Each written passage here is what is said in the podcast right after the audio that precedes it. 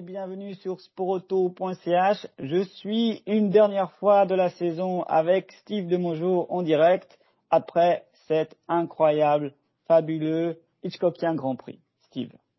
Oui, bonjour Ludovic, bonjour à tous. Effectivement, on a, on a vécu, je pense, un événement qu'on n'est pas prêt de revoir. Après 22 Grands Prix, c'est dans le dernier tour du dernier Grand Prix que ça s'est joué. C'est un truc vraiment incroyable. Je crois que la dernière fois, quand même, ça s'est joué dans le dernier tour, c'était quand Hamilton est devenu justement champion du monde pour la première fois et que Massa a perdu le titre à quatre tours de la fin, à quatre virages de la fin, pardon, dans le dernier tour. C'est ça, c'est un peu euh, pour lui le scénario inverse cette fois. Mais les spectateurs, ils ont eu aussi euh, un, un, film, un scénario incroyable. Nous, on a été contents. Peut-être Mercedes était moins content. Ça a beaucoup fait parler cette décision quand même de Michael Masi. Vous, vous en pensez quoi? Alors, évidemment, à chaud, tout le monde était un peu énervé. Enfin, ceux qui ont perdu étaient énervés, ceux qui ont gagné étaient contents. Il semblerait aujourd'hui que Mercedes ne va pas aller plus loin dans les protèges et que même Toto Wolff aurait reconnu avoir perdu et aurait félicité Red Bull d'avoir gagné ce plein monde. Donc, je pense que là, on va tirer en trait sur tout l'épisode de tapis vert et tribunal de ça qui n'aura pas lieu. Faut comprendre, c'est que Michael Masi, il, est, il est euh, le, le, absolu du car, il y a un règlement de base du, du, du car, un règlement d'utilisation du safety car général, mais Michael Masi a la main complètement libre de modifier ce règlement en fonction de la sécurité, en fonction du Grand Prix, il fait ce qu'il veut. Et il a parfaitement le droit de le faire, et c'est absolument normal qu'il ait fait ça dans la manière dont il l'a fait. Moi, à sa place, j'aurais fait la même chose. Donc ça règle en fait l'histoire qu'on a dit, en fait toutes les voitures auraient dû dédoubler, pas seulement les quatre, ça règle la chose une, puis ça règle la chose deux, que s'il avait dit on termine ce safety car, tout le monde, et Red Bull en premier, aurait dit ça va pas non plus. Donc finalement, tant mieux qu'il ait la main mise. Exactement. Finir sous safety car, ce championnat du monde, ça aurait été vraiment d'une tristesse absolue, c'était vraiment pas ce qu'on voulait.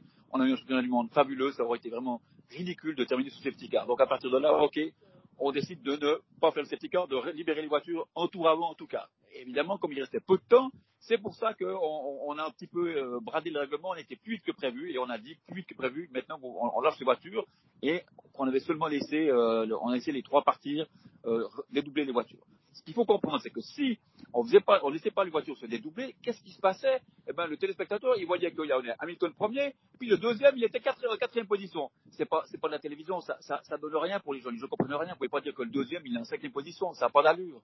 Il fallait absolument que le combat se fasse comme il s'est fait. Et le combat s'est fait juste. Et la grande erreur de tout cela, c'est que Lewis Hamilton aurait dû changer ses pneus, et puis euh, il aurait là, dans ce cas-là, le, le résultat aujourd'hui serait inverse. Ça serait Lewis Hamilton champion du monde. Il a fait, excusez-moi, une grosse connerie de ne pas s'arrêter. Moi, je suis dans à ce moment-là, j'étais dans les box, Mercedes était prêt, ils avaient les pneus prêts, et je pense que je pense que c'est lui qui a décidé de ne pas s'arrêter. Et c'est pour ça qu'ils n'en parlent pas tellement, parce que ça doit être une décision de Lewis de ne pas s'arrêter. Et effectivement, il s'est tiré une balle dans le pied. Et oui, lors d'un virtuel safety car, il aurait eu que 15 à 20 tours de pneus usés, et il aurait peut-être tenu. Mais au-delà, ce que j'ai envie de dire aussi, c'est un peu le bal des pleureuses, parce que c'est pas qu'aujourd'hui à Abu Dhabi, il y a eu à Jeddah, il y a eu à Baku, il y a eu à Silverstone. À chaque fois, euh, c'est Michael, Michael, can you do that C'est un peu la faute des, des patrons. Il faudra faire quelque chose. Pour... Ouais, je connais bien Michael Masi. C'est vraiment une, bonne personne. C'est un type droit. C'est un type qui essaye de gérer le, mieux sa situation. Franchement, j'aimerais pas être à sa place. Et, et c'est vrai que à chaque fois qu'il fait une décision, de toute façon, quelle que soit la décision qu'il faisait euh, dimanche pendant la course, de toute façon, quelqu'un n'était pas content. Alors, euh, pour moi, il a fait ce qui était le plus juste et qui était le plus fair play pour la Formule 1, et c'est ça qu'il devait faire. Sans sans penser à je vais faire gagner Mercedes, je vais faire gagner Max. C'était vraiment la décision la plus réaliste pour le bien de la Formule 1, et c'est ce qu'on a eu. Et c'est le résultat. Parfois, il est ce qu'il est, mais pour moi, c'était l'idéal pour la Formule 1. On est d'accord, ça a eu le spectacle, mais il faudra quand même prendre des mesures pour que justement les gens n'aient plus se plaindre et écrire des mails comme Toto Wolff dit euh, vous avez vu le mon mail Non, il est en train de prendre une décision. Ouais, mais dans tous les sports, dans tous les sports, les arbitres sont, sont critiqués. C'est facile de critiquer l'arbitre. Voilà, on tire sur l'arbitre, on essaie de modifier le résultat. Prenez du football, c'est un peu pareil.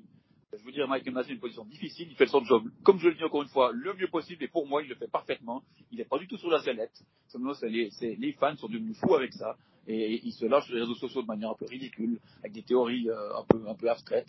Et d'ailleurs, pour, tout dire, moi j'ai aussi trouvé que dans le premier tour, quand Michael Masi ne dit rien à Hamilton qui euh, aurait dû normalement laisser passer Max à cause d'une manœuvre où il a coupé la chicane, là aussi personne ne dit rien. C'est son rôle, il fait ce qu'il a à faire. Merci Steve. Moi je pense que c'était les derniers mots. Il fait ce qu'il a à faire. Il n'est pas menacé. On a eu un superbe championnat. On va rester là et on se réjouit de 2022.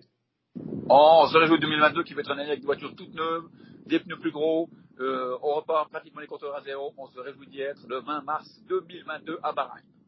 Merci Steve et profitez des vacances. Et on se quitte avec Kimi Raikkonen qui aurait résumé la situation. Let me alone, I know what to do.